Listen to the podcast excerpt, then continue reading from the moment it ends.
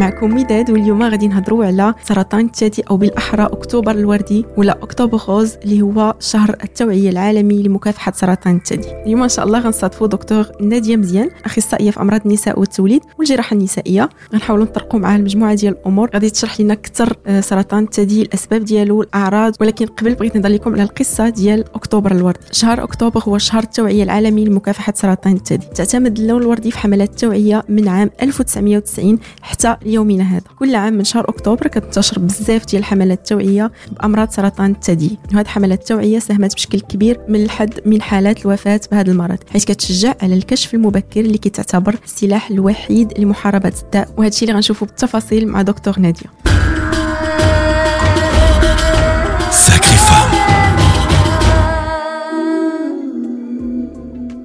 دكتور مرحبا بك. وغندخلوا مباشرة في الموضوع. déjà منين كيجي سرطان الثدي حيت كاين بزاف الناس اللي عندهم أفكار اللي غالطة. كيقول لك آه حقا كتجيب آه، عملية تجميل كتجيب تغذية الغير سليمة كتجيب stress. هادشي ما كاينش. إلا عرفنا كيفاش كيتكون السرطان. هي خلية خلية كتبدا كتكاثر والجهاز المناعة ما كيبقاش يوقف هذاك التكاثر ديالها. دوك من خلية كتولي جوج الخلايا ربعة الخلايا 16 كيولي ورم يعني ما كاينش لحد الآن أسباب مباشرة اللي غتعطي السرطان. كون كنا كنعرفوها كنا غنخدموا على دوك الأسباب المباشرة باش ما نخليوش السرطان يظهر. كاين حالات اللي كنقدروا ما نخليوش السرطان ولكن في الغالب الأحيان ما عندناش أسباب مباشرة اللي غتعطي السرطان. دونك سرطان الثدي هو أول سرطان عند المرأة في المغرب وفي العالم. هو الأول اللي كيصيب المرأة. ومن بين السرطانات اللي نقدروا نشخصوهم بكري يعني نقلبوا عليهم قبل ما يظهر السرطان قبل ما يعطينا أعراض. من بين السرطانات يعني اللي نقدروا نقلبوا عليها. عندنا الوسائل باش نبحثوا عليها باش نشوفوا واش السيدة عندها السرطان ولا ما عندهاش قبل ما تحس بالأعراض ديال السرطان. شنو هما على ديك الأعراض؟ شنو هما الأعراض؟ الأعراض. ملي السيدة غتكون كتقلب الثدي ديالها غتحس بولسيسة. donc هذا هو العرض الكثير بزاف. كاين سيدات اللي غتبدأ تشوف الشكل الثدي ديالها غيتبدل غيبدا يتكمش غيبدا يتضغط. كاينة السيده اللي غتلاحظ الثدي ديالها غتحمار كاينة السيده اللي غتلاحظ الراس ديال الثدي ديالها غيتبدل غيتكمش. أولا الراس غيبدا يدوز بالدم. donc هادو الأعراض اللي باينة. donc التشخيص المبكر خاصنا قبل ما يبدا ما يبانوا هاد الأعراض. هذا هو المهم في هذا التشخيص المبكر. هذا هو اللي كيتسمى الفحص الذاتي اللي كنديروه بشكل أسبوعي. هو كاين جوج ديال ديال المحاور. كاين التشخيص الذاتي الفردي وكاين التشخيص على صعيد الجماعات على صعيد المواطنين على صعيد بلد كالمغرب. donc كاين تشخيص على صعيد الأفراد. يعني كي كيكون الدولة المغربية دايرة برامج لتشخيص جوج ديال السرطانات الثدي وعنق الرحم. donc السيدات يقدروا يمشيو يستافدوا من هذا البرنامج الوطني. وكاينة السيدة اللي غتمشي هي هي بوحدها غتمشي لعند الطبيب المعالج اللي غيتكلف ليها بهذا التشخيص على الصعيد الذاتي ديالها هي. donc وتشخيص بكل صراحة سهل سهل. خاص السيدة تقتنع أن التشخيص المبكر مفيد للصحة ديالها والحياة ديالها. donc هذا التشخيص بسيط. donc في الأول كنعطيو للسيدات المعلومة اللي تقدر ديرها في الدار. هي تقلب الثدي ديالها كتشوف واش غتلقى شي حاجة أو لا لا. ولكن باش تعرف خاصها تقلب من الأول. وما حد السيدة كتقلب الثدي ديالها غتبدا تعرف غتقول هنا ما كان والو هنا بانت ليا شي حاجة. donc هنا غتمشي لعند الطبيب. كاينة السيدة اللي ما قلبات ما والو ما عندها والو. حتى هي خاصها تمشي للطبيب. لحقاش تقدر تكون عندها السرطان وما عارفاهش حيت مازال ما عندهاش أعراض. donc تمشي لعند الطبيب طبيب طبيعه الحال ملف طبي غادي يقلب ليها الثدي ديالها بزوج.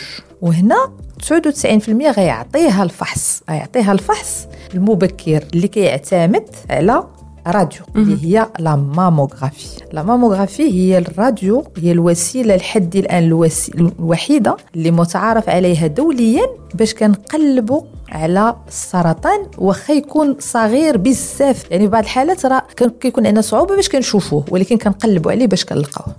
واخا دكتور واش كاينين شي توجيهات اللي نقدروا نتفاداو بهم ولا نقلوا من خطر الإصابة بالسرطان؟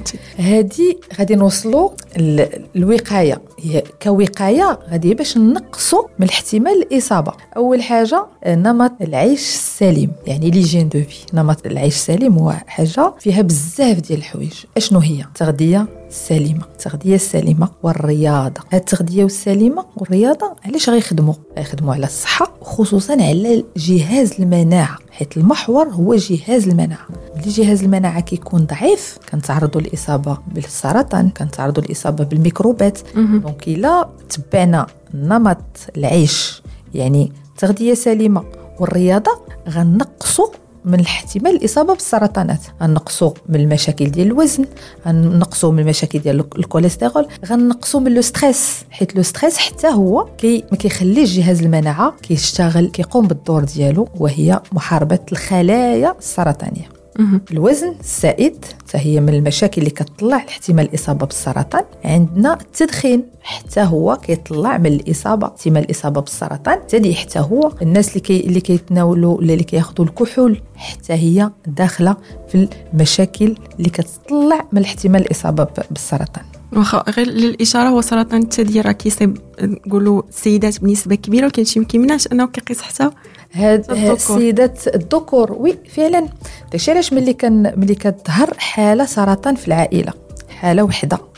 منطقيا كاع السيدات السيدات هما الأولات اللي معنيات بالأمر. خصهم يفكروا يمشيو يستافدوا من التشخيص المبكر. ما تنبغيوش العائلات يتسناو الحالة الثانية ولا الثالثة؟ عاد يتسائلوا يقولوا واش عندنا عامل الوراثة. حيت كاين واحد النسبة ديال سرطان الثدي عنده علاقة مباشرة بالوراثة. كاين واحد le gène كيتبدل متوارث. donc هذاك le gène ملي كيتبدل كيطلع الاحتمال الإصابة و le gène هذا le gène اللي تبدل راه متوارث. كيطلع الاحتمال الإصابة بسرطان الثدي وسرطان المبيض. donc داكشي علاش ملي كتظهر علامة ولا حالة في العائلة السيدات كلهم خاصهم يمشيو يفكروا يقولوا عندك حتى أنا يكون عندي سرطان ومازال ما عرفاش donc نقلبوا باش إلى لقينا السرطان غنلقاوه باقي صغير. بقي الله في الثدي الحالات المتقدمه راه كيكون المشكل كبير وصعيب. ديك الساعة كيولي la course contre la montre. خاصنا نجريو باش نقاوموا المرض باش نحافظوا على الحياة ديال هذيك السيدة. حيت نفهموا بسهولة. إلا السرطان مشى للريه السيدة ما غتبقاش تنفس غتدخل الإنعاش. السرطان مشى للرأس. مشكلة تقدر تدخل في الكوما. السرطان مشى للعظم. هذا سرطان الثدي كيمشي للعظم كيمشي للعظم. donc العظم غيتهرس. خاصها تمشي لعند الطبيب دي. غادي يحاول الطبيب ديال العظم يجبر العظم وهو فيه سرطان. كيولي مشكل كبير بزاف وهاد الحالات مع الأسف واخا الأدوية كلها الحمد لله راه موجودة في المغرب واخا هكاك نسبة الوفيات مرتفعة. هو المشكل اللي اللي طارح شي علاش كنقولوا الفحص المبكر هو لحد الساعة هو السلاح الوحيد اللي كاين باش الواحد يعتق. فعلا هو السلاح الوحيد حيت بالفضل ديال هذا التشخيص المبكر غنشخصوا سرطانات باقه ما وصلتش للدورة الدموية حيت ملي غيتكونوا خلايا واحد الوقت هذوك الخلايا غادي يبداو يجرحوا العروق. والخلايا السرطانية غتمشي للعروق وغادي السرطان غادي يمشي لأعضاء أخرى كيف ما قلت.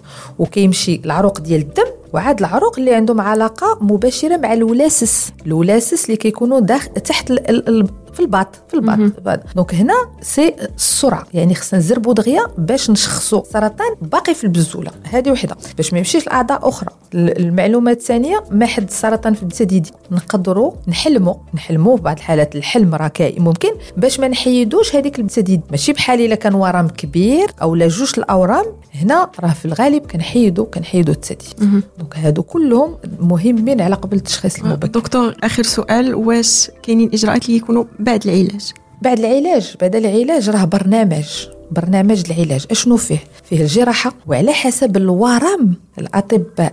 ديال الجراحة والأطباء ديال السرطان كنديروا برا برنامج للعلاج. ملي كنتأكدوا أن الورم سرطاني تما كنحددوا العلاج. باش غنبداو؟ واش غنبداو؟ بالجراحة. واش من جراحة؟ ومن بعد الجراحة أشنو غنديروا؟ واش مواد كيميائية اللي غتكون على شكل حصص؟ السيروم المغرب كنسميو السيروم واش غاد السيده تستافد من الأشعة؟ اللي كنسميوها البولا. واش السيده غتستافد بالأدوية ضد الهرمونات؟ واش السيده غت يعني كاين واحد البرنامج العلاج راه شوية طويل ولكن ناجع ناجع يعني كيعطينا نتائج مزيانة ولكن خصنا نبادروا دغيا في البدية ديال المرض البدية ديال المرض. ومن بعد العلاج نفرضوا السيدة كملات العلاج ديالها نفرضوا حيدنا الثدي فكاينه العملية التجميليه على قبل الثدي اللي تحيد. ومن بعد ضروري كتكون مراقبة العام الأول مراقبة كل ثلاث شهور باش كنشوفوا السيدة كنفحصوها ومن بعد العام الأول كل ثلاث شهور العام الثاني كل ست شهور donc فيها تحاليل ديال الدم فيها الراديو ديال الثدي واحد ولا بجوج إلا بقاو بجوج فيها الراديو ديال الصدر فيها التحاليل ديال الكبدة فالراديو ديال الكبدة باش كنشوفوا أن الحمد لله ما ما بانش ما منتشرش. في شي بلاصة ما ظهرش في شي بلاصة. حيت حنا في الأول كنعرفوه فين وصل كنعرفوه فين وصل بالفحوصات ديال الراديو اللي كتكون فيها l'échographie. المهم واحد الفحوصات كبيرة كثيره مدققة باش كنعرفوا ياك ما مشى لشي عضو ولا شي شي بلاصة أخرى.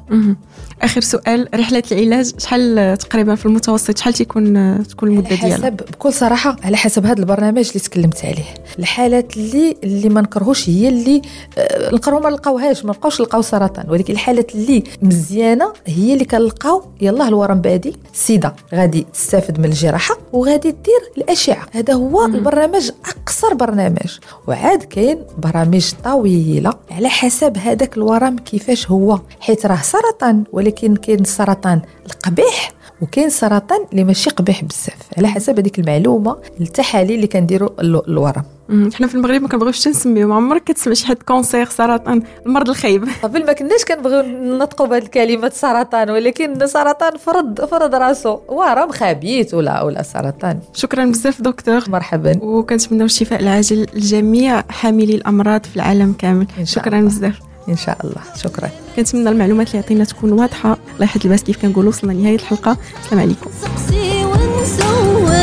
بالكشف نعجل نبقى متفائل لازم